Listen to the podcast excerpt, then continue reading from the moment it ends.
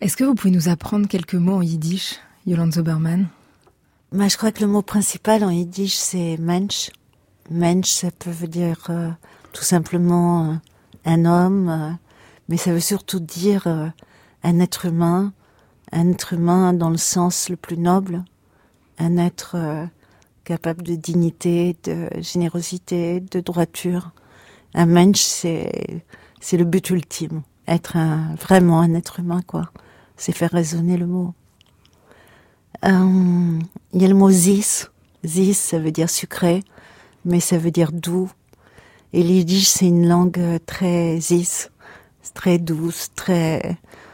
C'est les gens qui parlent allemand comprennent tous le yiddish, mais les gens qui parlent yiddish comprennent pas l'allemand.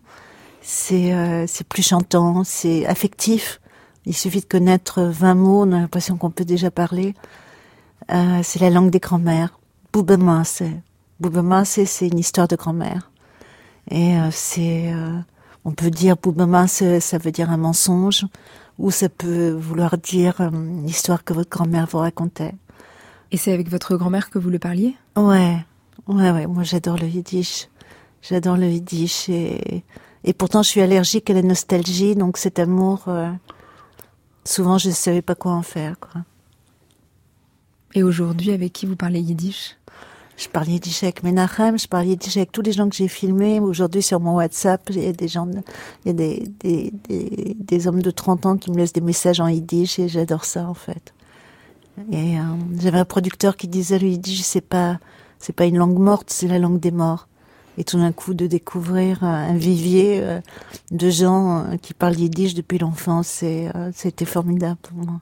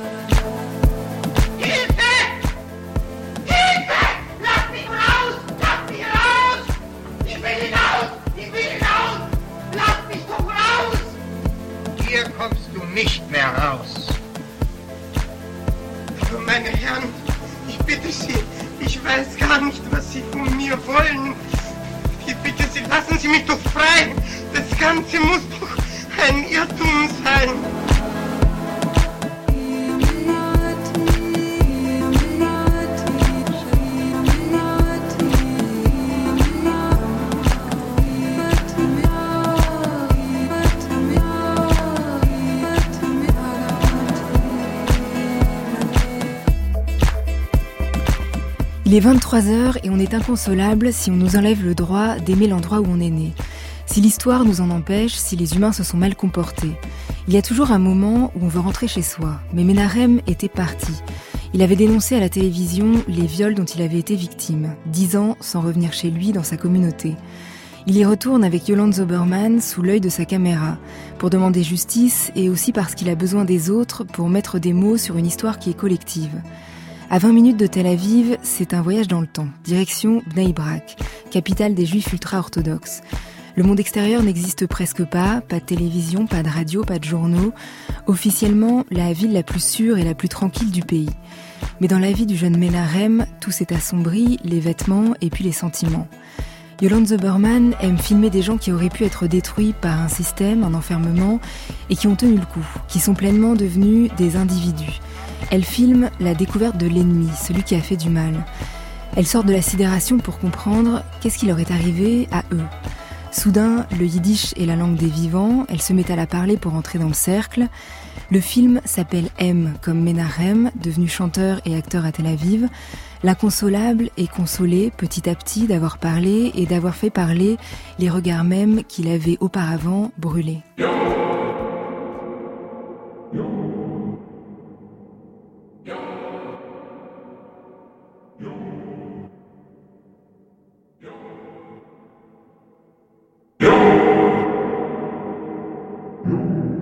Y aura donc Yolande Zoberman. Son film M sort en salle le 20 mars.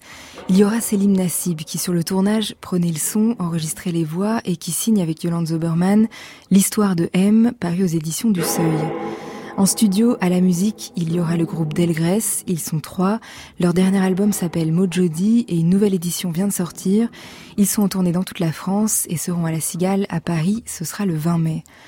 C'est une vie d'artiste sur France Culture, un samedi soir qui commence par Amos Gitaï et son film Kedma.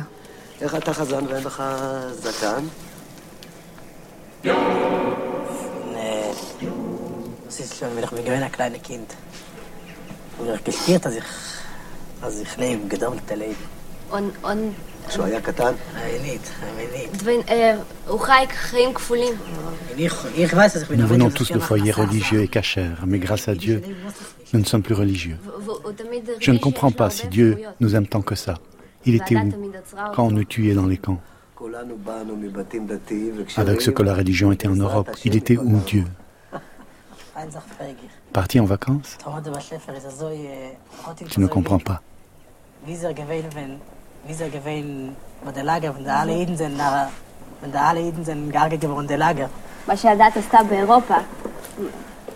C'est un petit extrait du film euh, Kedma, Yolande Zoberman. C'était quoi la première image, là on entend la voix de Menarem qui joue dans le film, la première image que vous avez eue de lui, qu'est-ce qui vous a touché dans son visage et pourquoi? Ce qui m'a touchée, c'est de voir euh, un garçon de 20 ans qui parlait yiddish couramment, alors que je croyais que plus personne parlait yiddish. Et euh, Menachem était joufflu, il était... Euh, au départ, j'ai cru que c'était le fils d'Amos, et il ressemblait à Amos. Et très vite, j'ai compris que c'était c'était pas le fils d'Amos, et je me disais, mais il sort d'où et, et moi, quand j'ai une question comme ça qui qui qui m'obsède, je peux rester très longtemps dessus. Et euh, voilà, j'ai rangé Menachem euh, dans le fond de mon œil et puis j'ai découvert un autre film qui s'appelait euh, Pork and Milk et, qui était fait par Valérie Mreyen et qui était sur des jeunes garçons orthodoxes qui avaient quitté l'orthodoxie. Et là, j'ai appris pour la première fois à quel point c'était difficile de quitter l'orthodoxie. Moi, je croyais qu'il suffisait de dire je crois ou je crois pas, comme une lumière qui s'allume ou qui s'éteint. Et voilà, ça change rien, et ça change tout, mais, mais c'est pas si difficile que ça. Alors qu'en fait, c'est très très difficile. C'est des gens qui, des garçons qui, qui connaissent rien du monde des autres. Ils ne connaissent que la philosophie juive. Souvent, ils savent pas, ils savent rien, ils savent quelquefois même pas la, langue du pays où ils habitent, si c'est pas Israël. Et ils parlent pas l'hébreu, parce que l'hébreu, c'est la langue sacrée. On ne dit pas passe-moi le sel en hébreu. Et euh, on, le dit, on le dit en yiddish. Et, on joue comme enfant en yiddish. Et quand vous rencontrez Menarem pour la première fois, le film, il n'existe même pas encore dans votre tête? Pas du tout. Moi, je le rencontrais pour lui proposer un, rôle dans un autre film, un petit rôle dans un autre film. J'ai toujours su que je voulais le rencontrer. Et un jour, j'appelle Amos, il me donne son euh, numéro de téléphone de Menachem. Et juste avant de le rencontrer, je tape son nom sur Internet, ce que je fais quasiment jamais. Et il y a un blog qui apparaît et euh, sur les enfants qui ont été violés en milieu orthodoxe. Et euh, il y a son nom et il y a une séquence qu'il a filmée avec une caméra cachée. Il poursuit un de ces violeurs qui avoue tout devant la caméra. Et là, je comprends pourquoi ce garçon m'a toujours bouleversée. Et, voilà, une demi-heure plus tard, je le rencontre. Et je lui dis, euh, voilà, je croyais qu'il faisait un film et je lui dis peut-être je peux t'aider à trouver une production en France. Il m'a dit mais pas du tout, j'ai fait ça à 10 ans et, et on m'a menacé, j'ai tout arrêté. Et, à partir de là, il m'a appelé euh, dix fois en me disant allons-y, faisons-le ce film. Et qu'est-ce qui a fait qu'il a eu envie d'y aller avec vous, à votre avis? C'était euh, le fait, je pense que pour moi, je sais pas, Benaham, il est très instinctif, il est comme moi en fait. On est, on est deux bêtes, euh, deux bêtes intuitives. Et, et au fond, je le connaissais depuis longtemps et en même temps ça a été immédiat. Et je pense que le film est comme ça, c'est-à-dire il est construit sur une immédiateté et un archaïsme. Et euh, et donc euh, il a senti que il a senti que je prenais son histoire dans mon cœur, je crois. Et, et c'est vrai que ça m'a paru impossible de ne pas faire ce film. C'était dans ces termes-là que ça se passait. Et en même temps, j'y allais à reculons, en me disant, oh là là, qu'est-ce que je fais Et Et en même temps, il y avait le yiddish qui m'attirait complètement. Enfin, il y avait tellement de choses. Et c'est vrai que depuis toujours, euh, il y avait Am le maudit. Depuis toujours, il y avait euh, ces questions que je me posais. Et, donc, c'était la rencontre, euh, la rencontre de hasard, mais sans hasard, je crois. Et le film s'appelle M, et le livre, Céline Nassim, qui, sort en parallèle, s'appelle L'histoire de M, et décrit bah, les rencontres, et puis donne aussi un peu de contexte sur sur vous, votre place. Euh, oui, c'est-à-dire que moi, ma place, au départ, j'étais parti pour prendre le son sur ce, sur ce film, mais c'est un son, je ne comprenais rien, puisque tout se passait en yiddish. Mais progressivement, j'ai vu que, que soudain, ce milieu qui est réputé tellement fermé était ouvert et que moi, je suis écrivain, et donc c'était c'était invraisemblable de pouvoir euh, parler aux gens parce que j'ai commencé à parler aux gens, j'ai commencé à me dire mais comment c'est d'être dans la tête de ces ultra-orthodoxes, comment ils vivent sans information, avec une morale extrêmement stricte et une vie entièrement passée dans l'étude, dans l'étude de texte, dans l'étude d'interprétation. Et progressivement, j'ai voulu, euh, d'une certaine façon, euh, faire vivre ça, commencer sans jugement, euh, dans, les pas du film, mais en élargissant pour comprendre comment c'est ce milieu-là dont on connaît si peu de choses en fait. Et euh, c'est comme ça que le livre s'est construit, un peu en parallèle au film. Est-ce qu'on peut lire un petit extrait, euh, Céline Nassib, qui, où vous décrivez justement la fièvre de Ménarem et celle de Yolande Zoberman qui le suit? Oui, c'est un, c'est un, c'est un paragraphe qui est au tout début du livre, au moment où commence l'aventure, parce que c'en était une. Ménachem avance le corps jeté en avant, radieux, fiévreux, prêt à tout, comme chauffé de l'intérieur. Il a 35 ans, crâne rasé, plutôt petit de taille, très vif, grands yeux bleus et sourire lumineux. C'est un homme enfant. Porté par une passion exubérante, il ne tient littéralement pas en place, presque joyeux, mais capable aussi de s'assombrir en une seconde, soudain au bord des larmes. Il marche. On dirait qu'il cherche une bagarre qui ne vient pas. Car aucune hostilité n'est visible dans les yeux des passants qui nous croisent, Juste une grande curiosité pour le petit groupe de laïcs que nous sommes. Trois hommes sans kippa, entourant une femme portant une caméra, ses cheveux roux, vaguement recouverts d'un pull qui les masque mal. Certains s'approchent et nous interrogent. Pourquoi filmez-vous? Pour qui filmez-vous? Et Yolande répond en yiddish, un yiddish plus ou moins cassé certes, mais les visages s'ouvrent aussitôt. Car qui parle cette langue, même mal, est considéré comme de chez nous, à. Et si elle raconte que ses parents viennent de Pologne et que l'un de ses ancêtres était un disciple du célèbre Baal Shem Tov, fondateur au XVIIIe siècle du judaïsme hassidique, alors là, ils sont tout à fait conquis. Je suis revenu au pays de mes ancêtres, dit-elle, n'y croyant elle-même qu'à moitié.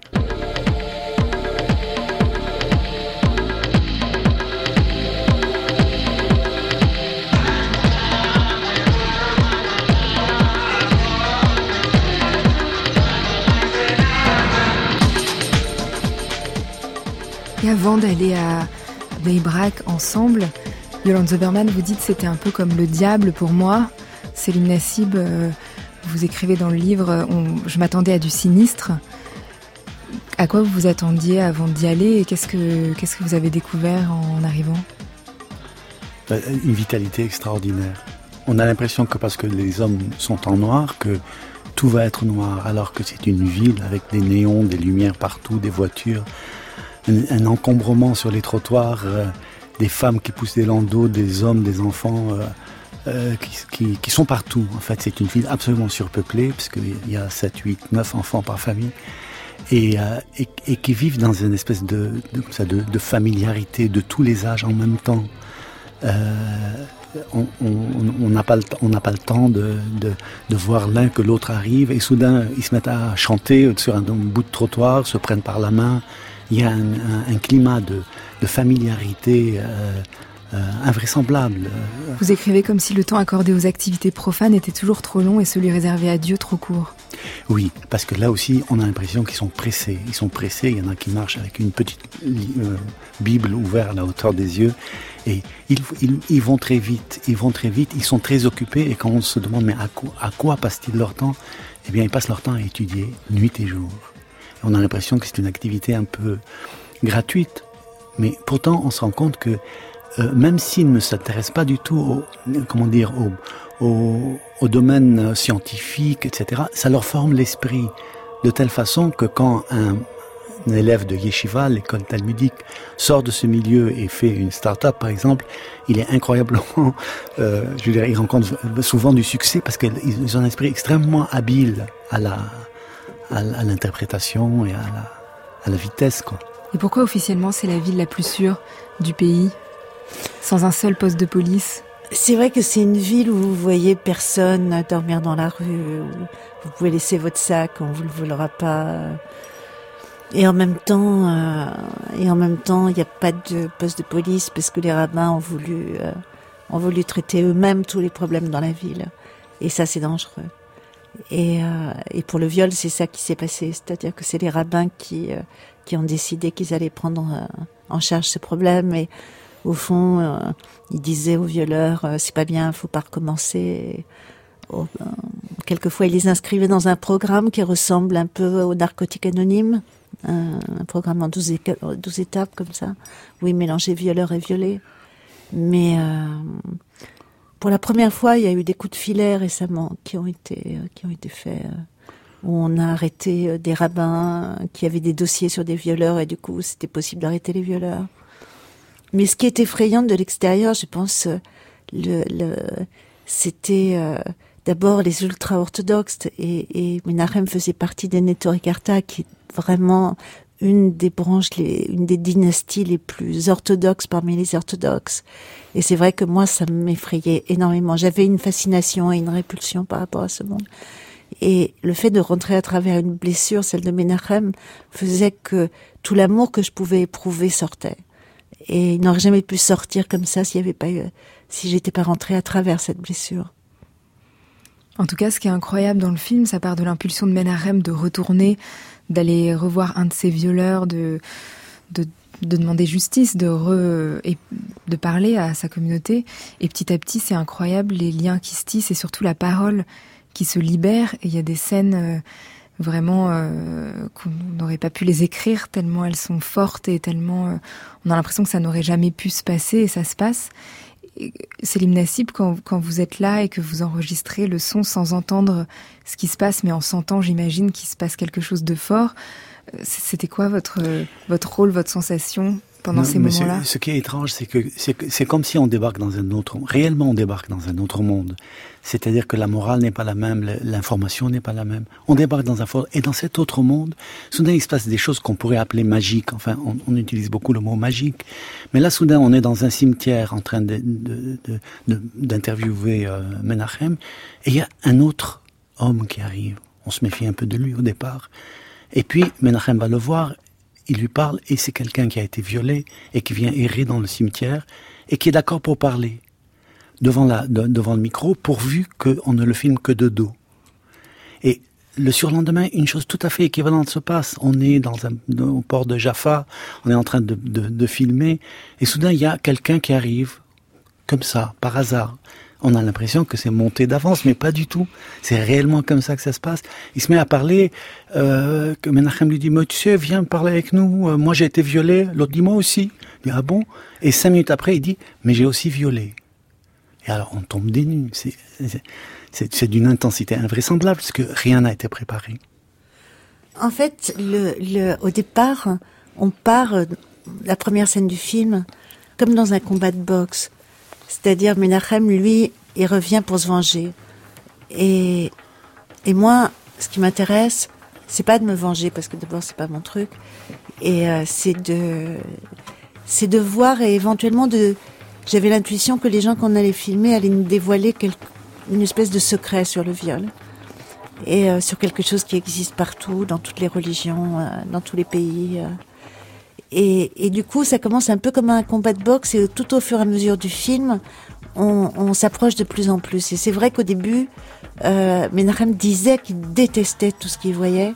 Et moi, je le voyais que dans son corps, il aimait, il aimait dès le début, qu'il était à l'aise euh, dans la rue là-bas, comme je l'aimais, je l'ai vu à l'aise euh, à Tel Aviv.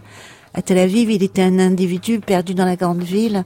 Là, il était, euh, il arrivait, il se mettait à chanter, euh, et c'était Mick Jagger qui était, qui revenait, euh, qui revenait au village, quoi. Et, et, tout le monde était autour de lui parce que effectivement, il n'y a pas de télé, il n'y a pas de cinéma, il n'y a pas de théâtre. Donc le spectacle, le seul spectacle, c'est la rue et la synagogue.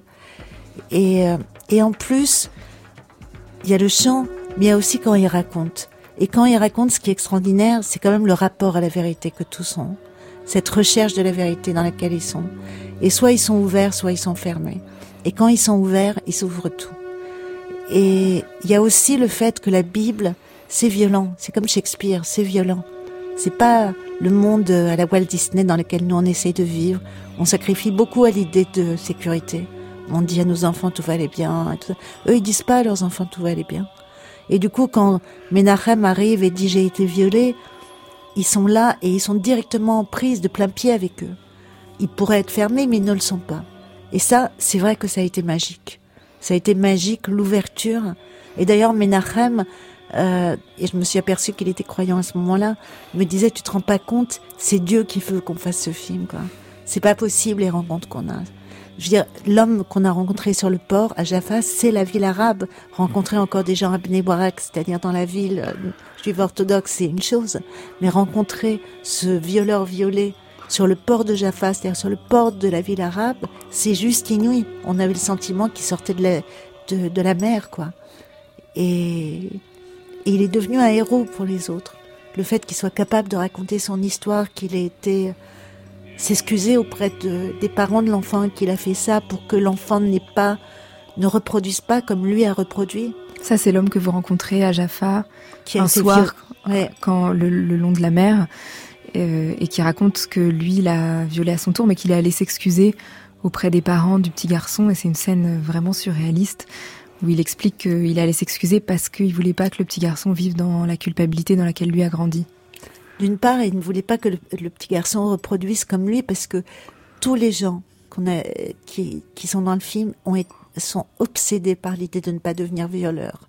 Et ça, c'est la première fois que j'entends ça. C'est-à-dire, depuis qu'on entend parler de viol, on a l'impression que tout a commencé maintenant.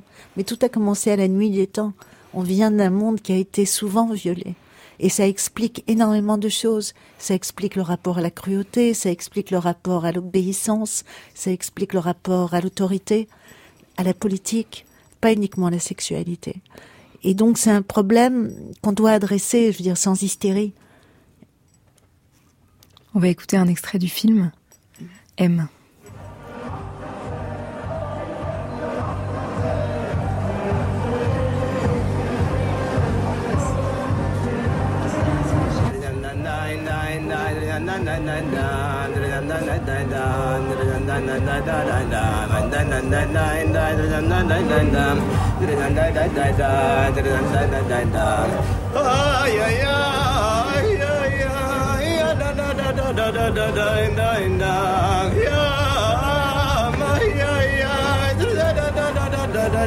Ich verstehe was, Sticker. Ich schicke dir jetzt darauf Eufen. Tu comprends Regarde, je vais te faire entrer dans la synagogue où j'ai été pendant 20 ans.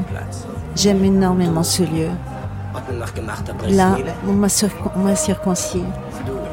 Là, on m'a coupé mes papillotes. Là, on m'a fait ma bar mitzvah. Là, on m'a marié. Là, j'ai divorcé. Mais là, on m'a aussi violé. Je peux pas y aller. Vous, oui. Le violeur y est. Il peut y aller. Moi, j'ai honte d'y aller. Je suis là.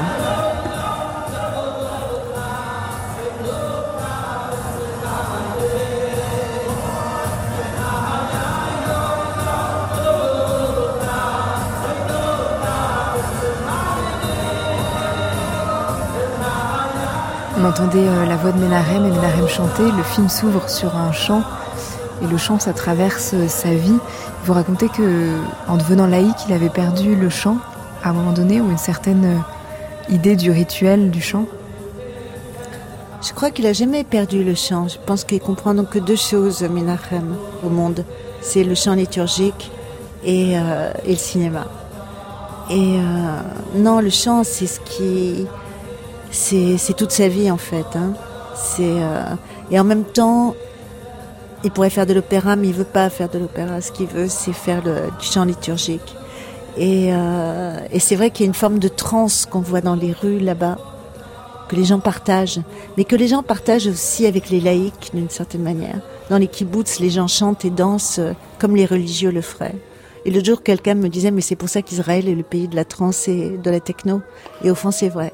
C'est là où on trouve euh, le plus de fêtes trans et et euh, c'est une chose qui l'habite, qui lui a permis de, de vivre et, et, et, de survivre, le chant. À un moment, il parle de sa rape song, de la chanson qui se chantait lui-même euh, dans sa tête euh, quand, quand, quand il s'est fait agresser, quand il était jeune, parce qu'il a eu trois violeurs différents. Euh, et, et, cette chanson qui lui permettait de s'extraire de la situation qu'il était en train de vivre et de se propulser ailleurs, et qu'il chante dans le film. Ouais. Il décrit très bien euh, comment tout d'un coup son âme s'enfuit de son corps, comment il s'extrait de la situation. Et euh, ouais, le chant, c'est aussi le lien avec euh, avec son père, avec sa famille. En fait, son père attendait beaucoup de Menachem comme petit chanteur. Il y a, euh, je pense que c'est aussi ce qui fait que son père a refusé de le voir pendant longtemps, et parce qu'il a été profondément déçu de perdre Menachem, le petit chanteur. Oui. C'est l'impossible. Il faut aussi savoir que le père, en fait, à l'origine, est un converti. C'est-à-dire qu'il était français, il était chrétien. Un jour, il part en Israël, il se, il, se convertit. Et pour bien montrer qu'il est plus juif que juif, il prend la, secte la plus, la plus extrême et il impose à sa famille une discipline de, de, fer, même plus sévère que celle de la secte, pour bien montrer qu'il est juif alors que le milieu religieux, tellement religieux, le milieu orthodoxe, continue de le considérer pas vraiment comme un juif. Et du coup, la question devient, mais c'est quoi être juif? Est-ce que c'est dans le sang? Est-ce que c'est dans la foi? Est-ce que c'est quoi? C'est un, lignage? Et toutes ces questions-là, elles, habitent Menachem et, en fait, elles habitent le livre, parce que moi aussi, je me pose cette question au bout d'un certain temps. C'est quoi? Comment c'est quand on est dans cette peau-là, dans ce milieu-là? dans cet univers. Et réellement, on a l'impression qu'on est comme comme dans une tribu du Pacifique, euh, bah, à part que c'est euh, à 20 à 20 minutes de Tel Aviv. C'est c'est assez vertigineux. תבוא שנייה. אני לא יוצא, אתה, אתה עושה דברים עוד פעם דברים כאלה. מוישה, בוא תצא שנייה. אתה לא יוצא החוצה, אתה לא תפיל אותי עוד פעם. אז אני רק רוצה להשלים וזהו. אדם חולה, עכשיו יש לי בעיות בנשימה, ואל תבלבל את המוח, זה הכל. אז בוא נשלים. מה, מה, מה הגעת עוד פעם? מה קרה אחרי עשר שנים? מה? מה, מה אתה מחפש מתחת האדמה? אז תבוא נשלים. תגידי, משעמם לך בלילה? C'est une scène du film euh, M. Yolande Zoberman. Est-ce que vous pouvez nous raconter ce qui est en train de se passer Menachem revient devant la maison du violeur, l'un de ses violeurs, et euh, il essaye, euh, qui s'appelle Moshe, donc il essaie de faire sortir Moshe. Et il lui dit, viens Moshe, viens, on va, on va se réconcilier, on va finir avec cette histoire. J'en ai besoin, j'ai besoin de mettre un point final à cette histoire. Et Moshe ne sort pas, il y a des voisins qui arrivent avec leurs enfants, il est 2 heures du matin. Parce que c'est vrai que c'est un monde qui vit jour et nuit. C'est pas du tout un monde bourgeois. C'est un monde assez rock'n'roll où vous rencontrez des familles entières à 2, 3 heures du matin. Vous savez même pas d'où ils sortent. Et ils sont là et les voisins savent absolument que celui qui habite là est un violeur. Et ils savent aussi que le frère de ce violeur est quelqu'un d'assez puissant. Et, euh, et voilà, et tout d'un coup, euh, pendant que Menachem parle avec euh, les voisins, avec cette jeune famille, avec les enfants qui sont là, qui entendent toute la conversation, euh, on entend, on voit la lumière s'allumer, Menachem s'approche, et, et là, tout d'un coup, c'est la maison qui parle. C'est-à-dire, on est devant la maison et, et, cette voix sort de la maison comme dans un film d'Hitchcock et, et, et, parle avec euh, et parle avec et échange avec Menachem et lui dit mais qu'est-ce que t'es venu qu'est-ce que t'es venu chercher? Et Menachem lui dit mais je veux juste juste qu'on finisse qu'on finisse fais-le pour moi j'ai promis à mon rabbin que je te ferai plus de mal je t'ai promis et, et, voilà et en même temps il n'y a pas de, de fin à ça enfin la fin c'est que le frère arrive euh, appelé par quelqu'un certainement et et Menachem prend peur parce que le frère est assez assez puissant en fait dans la communauté. Il lui a fait beaucoup de problèmes euh, dix ans avant. Et c'est qui ces gardiens de la pudeur, ces organisations clandestines que vous rencontrez, ça vous le racontez dans le livre, à un moment donné, à qui on peut se, se confier pour, euh, pour qu'il y ait une justice interne qui se que comme, il n'y a pas de comme il n'y a pas de justice, comme il n'y a pas de poste de police, la communauté elle-même euh, a organisé sa propre police, sa propre justice. Mais comme ce n'est pas une communauté euh, unifiée, c'est-à-dire qu'il y a, je sais pas, 35 dynasties différentes qui sont chacune sous l'autorité d'un grand rabbin, qui sont rivales entre elles, il y a même des guerres entre elles parfois. Mais elles, elles ont un système, entre autres, cette, cette euh, euh, je sais pas, brigade de la vertu, il y en a un certain nombre comme ça, qui, soi-disant, poursuivent les violeurs, qui, soi-disant, qui le font parfois, mais enfin avec beaucoup, beaucoup moins de sévérité que, que la justice euh, euh ne le ferait. Et, et, ils sont carrément violents, si nécessaire. Ils, ils, D'ailleurs, ils le disent ouvertement, même dans le film, à un moment, ils disent, mais oui, mais les Hasidim, ils aiment bien frapper. Euh, c'est, vous voyez, ce n'est même, ils n'obéissent pas à la même règle, y compris pour ça. Et, et euh, soi-disant, ils sont là pour pour faire l'ordre. Et même ils nous disent, euh, il se passe pas une chose dans les rues de Bnebrak sans qu'on soit au courant, parce qu'on a des oreilles partout. Jamais la police ne saurait autant que nous ce qu'on sait faire. Euh. Ils disent quand quelqu'un éternue à un bout de Bnebrak, on lui dit à tes souhaits à l'autre bout de Bnebrak. Et en fait, en fait, au départ, euh, on a eu une rencontre euh, avec eux. Ils ont voulu nous donner leur protection et, et, et c'était assez drôle parce que parce que c'était à moitié euh, une espèce de chantage. Et euh, il m'a regardé dans les yeux et il m'a dit mais qui me dit qui me dit que ce que tu fais va nous plaire? Et je l'ai regardé et je lui ai dit mais qui te dit que ce que tu fais leur plaît? Et là, tout d'un coup, il y a eu une espèce de confiance et on savait qu'ils allaient pas nous faire de mal. On savait qu'ils allaient pas nous embêter. Et, euh, ils sont sortis en fait de notre rayon d'action. Et, et, on savait. Mais c'est vrai qu'ils sont très violents, que ils sont, ouais, c'est. C'est vraiment, il y a un côté mafieux quoi chez eux. C'est assez clair, euh, mafieux religieux. Euh, et en même temps, si jamais on, on était plus ou moins agréé, en tout cas tacitement agréé, si on avait eu des ennuis, on les aurait appelés pour nous exactement des structures mafieuses. Quoi. C'est à la fois une protection et une menace.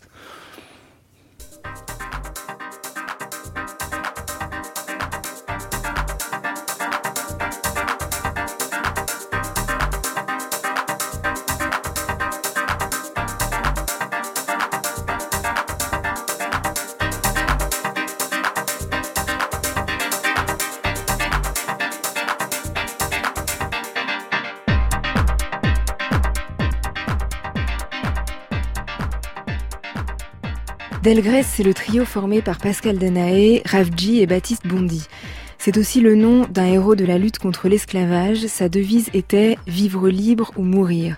Le dernier album s'appelle Mojodi, ce sont des coups de colère, des appels à l'émancipation. Il parle des chansons comme de formules magiques. La voix retourne à ses origines et parfois répare. Pascal Danaé a un autre euh, personnage présent, c'est Louise Danaé. C'est qui? Louise Danaé, c'était mon arrière-arrière-grand-mère. Et euh, j'ai eu la joie, je dirais, de la toute première fois où je suis allé à la Guadeloupe, puisque je suis d'origine guadeloupéenne mais né en métropole. La toute première fois, une vieille cousine de mon père m'a donné la lettre d'affranchissement de Louise Danaé. Donc là, j'ai toute euh, mon histoire était là, noir sur blanc. Louise Danaé, 27 ans, et ses quatre enfants, dont Ulysse, un an, mon arrière-grand-père. Voilà, c'était noir sur blanc. Une lettre de 1840 1841, ouais. Et quand vous grandissez à Argenteuil, on parle créole? Oui, on parle créole dans ma famille. Mes parents parlent créole entre eux. Ils parlent créole à mes frères et sœurs. moi, je suis le dernier d'une d'une fratrie de six. Et euh, à moi, ils me parlaient pas créole. Parce que j'étais le petit dernier, que j'étais né en France. Il fallait pas me perturber. Évidemment, le seul qui parle créole aujourd'hui, c'est moi. Et qui chante en créole Ouais. Et comment s'appelle le premier morceau? Le premier morceau s'appelle Respectez-nous. Et en fait, Respectez-nous, c'est pas le respect que je demande de la part des autres. J'incite euh, les Antillais, tous ceux qui sont comme moi, euh, à se respecter eux-mêmes avant de réclamer le respect des autres, tout simplement. Une très très vieille histoire.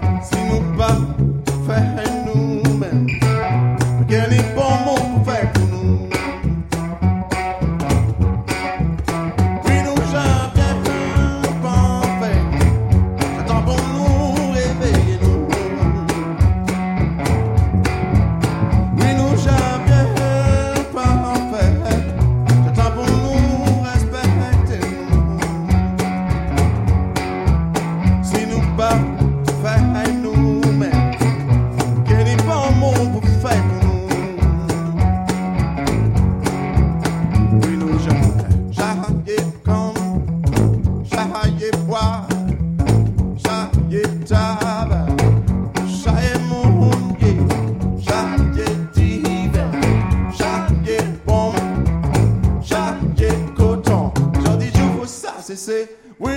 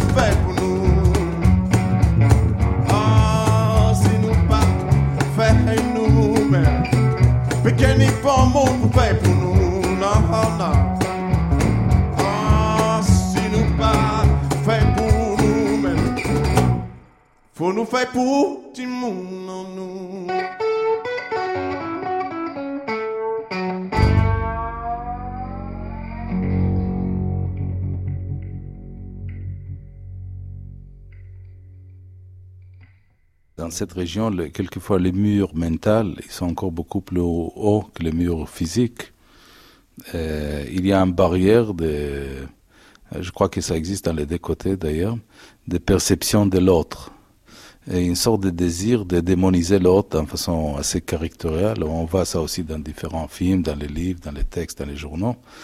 Euh, et moi, depuis, le départ, j'ai décidé de euh, jamais démoniser l'autre, d'essayer de montrer les contradictions, les complexités, etc. Et je crois que cette démarche de montrer l'ouvrier palestinien, le propriétaire original de la maison, un docteur palestinien, comme quelqu'un légitime, ça, ça dérangeait beaucoup l'esprit qui veut réduire cette complexité.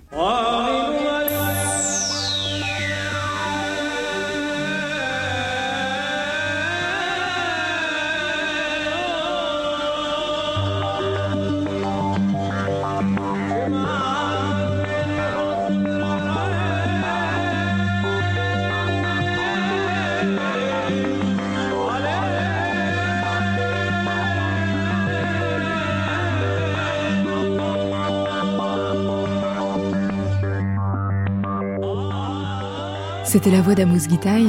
Yolande Zeberman, comment on fait quand vous faites un film comme M, que vous accompagnez Ménarem dans sa quête pour ne pas être dans le jugement ou justement ne pas démoniser l'autre euh Je crois que quand on est intéressé par euh, l'expérience, parce que c'est une expérience, par toutes les expériences, euh, on peut pas être dans le jugement. On peut avoir une morale, une éthique, bien sûr mais euh, pour s'approcher de l'autre plus près, euh, faut quitter, faut quitter le jugement. Et, euh, et moi, ça m'intéresse. Et au fond, c'est ce qu'on, tout à l'heure, on parlait de, de cet homme qui, qui, a été violé, qui a violé lui-même. En littérature, on se rend bien compte que tout personnage complexe, y compris, euh, y compris des personnages troubles et même des criminels et même des peuvent devenir passionnants. On peut éprouver de l'empathie pour eux à partir du moment où ils se dévoilent, ils se dévoilent dans leur complexité. Le problème de nos sociétés, c'est qu'on se dévoile plus dans nos complexités. Et donc euh, voilà, c'est aller chercher la complexité, aller chercher euh, du paradoxe, aller chercher de la lumière dans la noirceur. Euh, ça fait tomber tomber, euh, oui, les jugements euh, qui empêchent de voir en fait, hein, qui empêchent de voir les autres, qui empêchent de désirer les autres. Je pense que quand Amos parlait de démoniser euh, l'autre, je pense que c'est vrai, c'est vrai de partout en fait. Hein. Là, on parlait d'esclavage, on parlait de, c'est l'esclavage pour moi, c'est un des problèmes les plus importants du monde et qu'on n'a toujours pas résolu parce qu'il n'y a pas d'image. Et c'est vrai de tous les problèmes de colonisation, c'est vrai, c'est vrai de l'autre en fait. Moi j'adore les, les couples d'ennemis. Pour moi les ennemis c'est des couples. Donc euh, et euh, voilà, et l'ennemi ça peut être euh, ça peut être une autre nationalité, mais ça peut être quelqu'un de son propre pays, ça peut être quelqu'un de sa propre famille, ça peut être soi-même. Dans votre film Classified People, c'était déjà un couple et déjà en Afrique du Sud un couple potentiellement ennemi potentiellement ennemi, mais complètement amoureux. Et, euh, et donc oui, j'adore les, les, les, couples qui transgressent en fait les barrières euh, édictées par hein, les lois ou par les par les sociétés. En fait, dans, dans Classified, il y a quelque chose qui s'est élaboré pour moi et qui a changé ma vie parce que d'une certaine manière, sans que je pose la question nommément, euh, comme je l'avais fait pour Would You Have Sex with an Arab, je demandais aux gens comment est-ce qu'on fait pour vivre quand on est désigné d'une certaine manière et on est tous désignés d'une manière ou d'une autre. Et en fait, ils m'ont répondu, euh, eh ben, en résistant par l'intime. Et à l'époque, euh, c'était pas vraiment la mode de parler d'intime. On parlait de dogme, on parlait de politique, on parlait. Et moi, ça a changé ma vie parce que tout d'un coup, c'est une chose à laquelle j'ai cru. Je crois à la politique de l'intime. Je crois que comme tu vis, c'est c'est ça ta politique. Est-ce que c'est important que ce soit un film de nuit? Parce que M, c'est un film euh, de nuit. Toutes les scènes se passent euh, la nuit presque. Ouais. Qu'est-ce que ça permet? D'abord, j'aime la nuit. Et euh, ça permet beaucoup de choses parce que la nuit, les gens prennent le temps.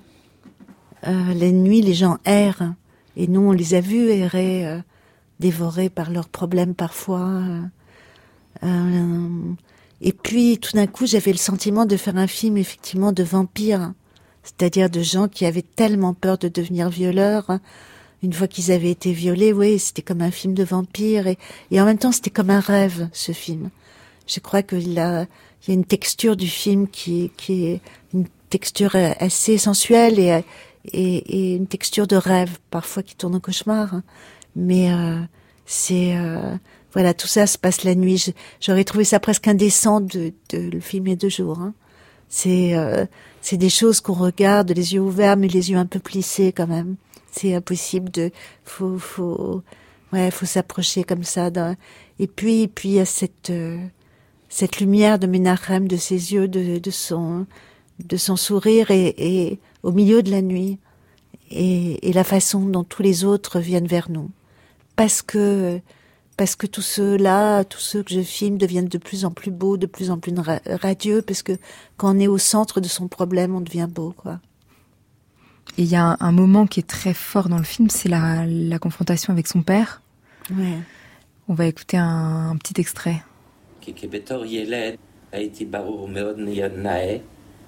והרבה אנשים ומגורם ניסו להתעסק איתם, איתי. ואף פעם לא נתתי לאף אחד לגעת בי. אחי הקטן עובר גם את אותו סיפור. לא עובר אותו סיפור. מה זה אומר? סיפר לאחותו שהוא הולך למות. למה הוא הולך למות? Quand j'étais enfant, il a été clair très vite que des hommes allaient essayer de me toucher. Et j'ai jamais laissé personne me toucher. dit le père. Et Menachem dit, mon petit frère a vécu la même histoire. Et le père dit, non, pas la même histoire. Comment ça? Et le père raconte. Il a dit à sa sœur qu'il allait mourir. Pourquoi allait-il mourir? Parce que quelqu'un le violait. Et qu'il avait entendu dire qu'on risquait de tomber malade et d'en mourir. Je lui ai demandé de prendre un stylo et d'écrire ce qu'on lui avait fait. Il n'en a pas été capable. J'ai dit, viens. J'ai dû le convaincre. Et ça m'a pris une heure. Viens avec moi à la police. Je l'ai amené à la police. La police a pris, l'a pris seul et, a essayé de l'interroger. Et on m'a dit, ton fils a vécu des choses terribles qu'on ne peut pas répéter. Il avait 12 ans ou 11 ans. Je pleure chaque jour à cause de ce qu'il a vécu. Et je me demande comment quelqu'un peut faire une chose pareille à un enfant. Je ne sais pas comment une telle chose peut arriver.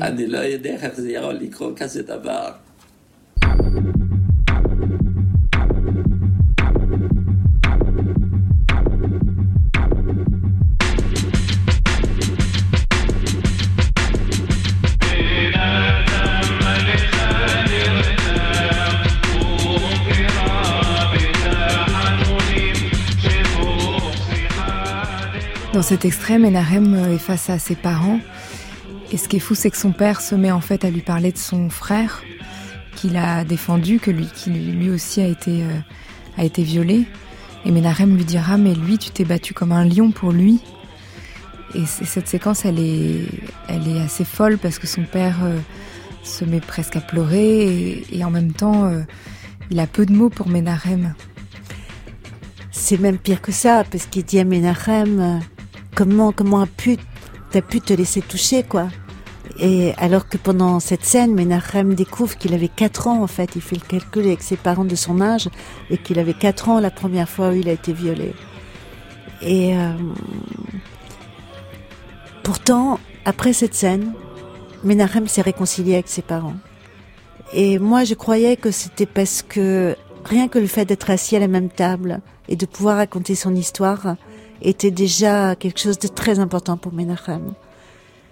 Et en fait, euh, Alice Diop m'a dit, euh, mais non, moi je crois que le père, en parlant de son autre frère, parlait à Menachem de lui, sans oser lui dire.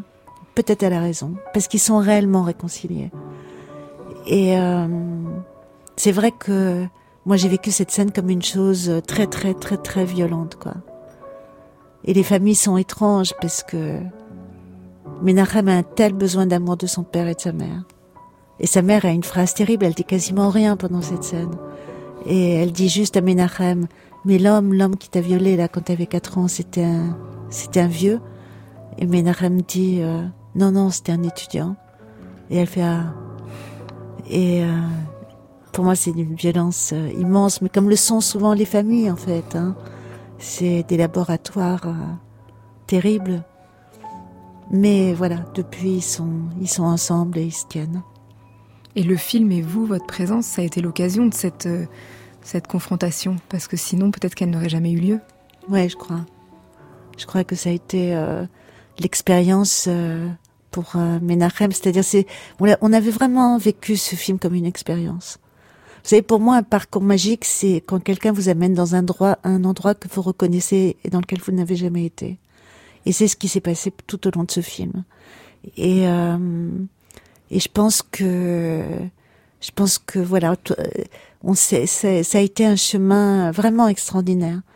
De l'extérieur, les gens demandent souvent si ça a été vraiment difficile et, je peux vous dire que ça a été facile, quoi. Je peux vous dire que c'était, euh, les portes se sont ouvertes de manière incroyable. Ça n'a pas été du tout difficile. Ça a été intense. Ça a été, euh, Ouais, très fort, mais facile. Et vous citez une phrase de Kafka vers la fin du film. Je suis parmi les miens avec un couteau pour les agresser, je suis parmi les miens avec un couteau pour les protéger. Ce film est mon couteau. Ouais. Ouais, parce que je suis à cette place particulière où euh, je suis là en même temps avec tout mon amour euh, et en même temps avec euh, ce besoin de, de, de, non pas de vérité, mais de recherche de la vérité et, euh, et, et, cette liberté d'une certaine manière euh, qui me vient je ne sais d'où, quoi, et qui me permet d'avancer euh, tout en me sentant de l'intérieur et de l'extérieur. Et une liberté qui fait que effectivement par moments j'ai pu faire des films avec des titres euh, euh qui pouvaient avoir l'air provocateurs mais qui ne l'étaient pas, qui étaient juste assez libres en fait. Et là c'est le chemin qui est libre. Et mm, voilà. Et celui de Menachem aussi, de le droit d'aimer cet, cet, endroit, le droit d'aimer euh, les siens qu'il retrouve, ça, ça, se termine un peu comme ça pour lui. Ouais. Le droit d'en être sorti, le droit de vivre ailleurs, d'être à Tel Aviv, de vivre sa vie, mais aussi le droit de revenir. Et effectivement d'aimer. C'est très important.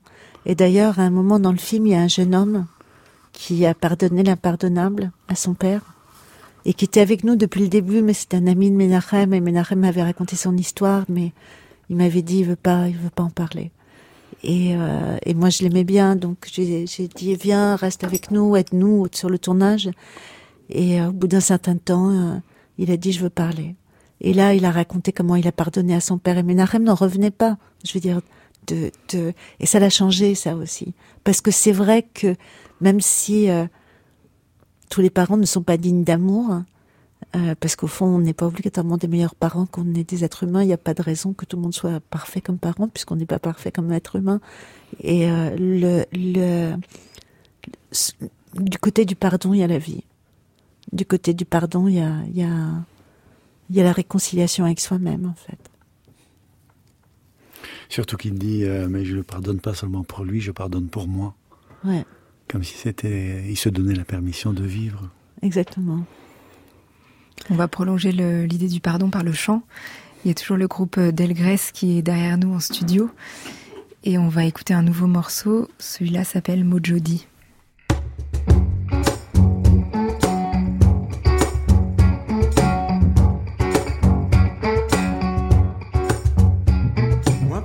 Laisser vous faire. Moi, peux vraiment gentil. Moi, peux pas laisser vous faire. Moi, peux vraiment gentil.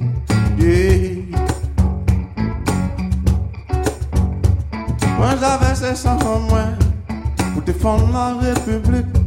Moi j'avais ces sang en moi pour défendre la République. Je dis je qu'à encore pour fouetter moi un plus fort. Et moi peux pas laisser vous faire. Moi peux péter ma Je dis Ou pas moi t'es divin. À présent ouvrez-moi pour l'eau. Ou pas moi un goûter divin. À présent ouvrez-moi pour l'eau. La vie n'est pas en l'eau marin. Vous mettez chaîne en cou en moi. Moi peut pas laisser vous faire. Moi peut faire ma Moi peut faire ma aujourd'hui. Moi peut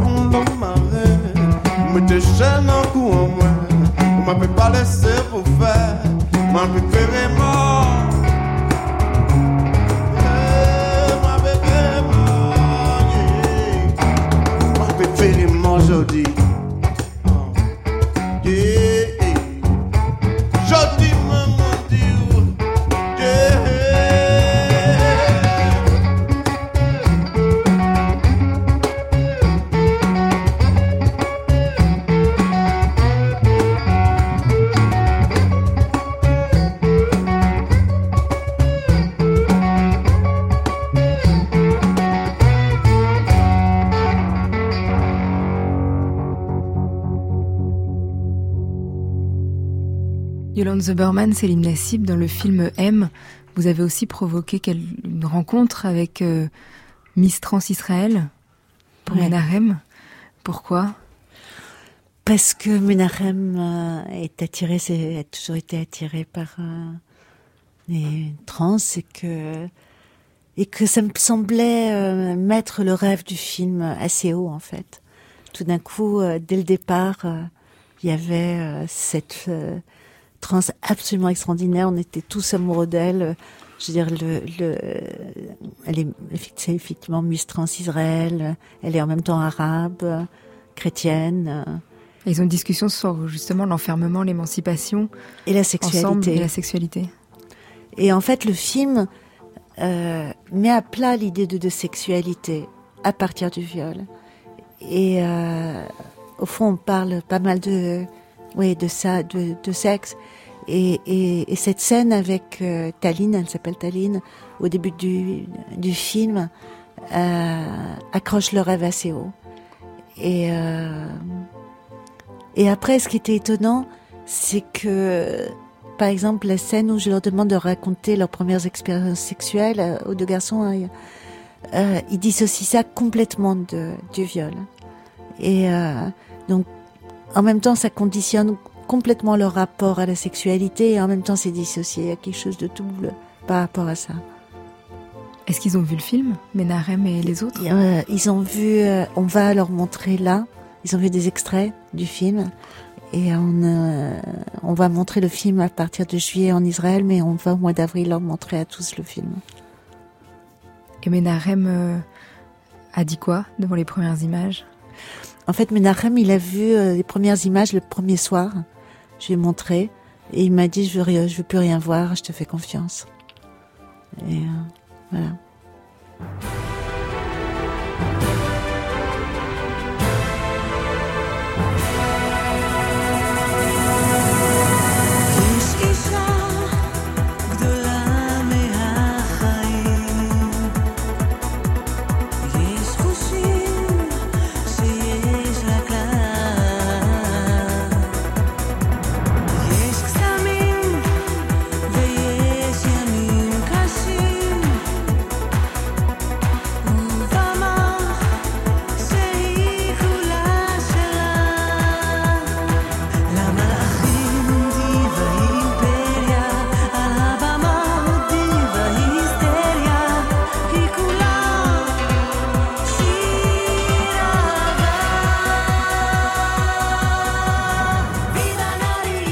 On sera parti de la citation d'Omar Rayam présente au début du livre de Céline Nassib, La poitrine se sert de ce qui ne se dit pas, pour aller vers les mots et la parole libérée.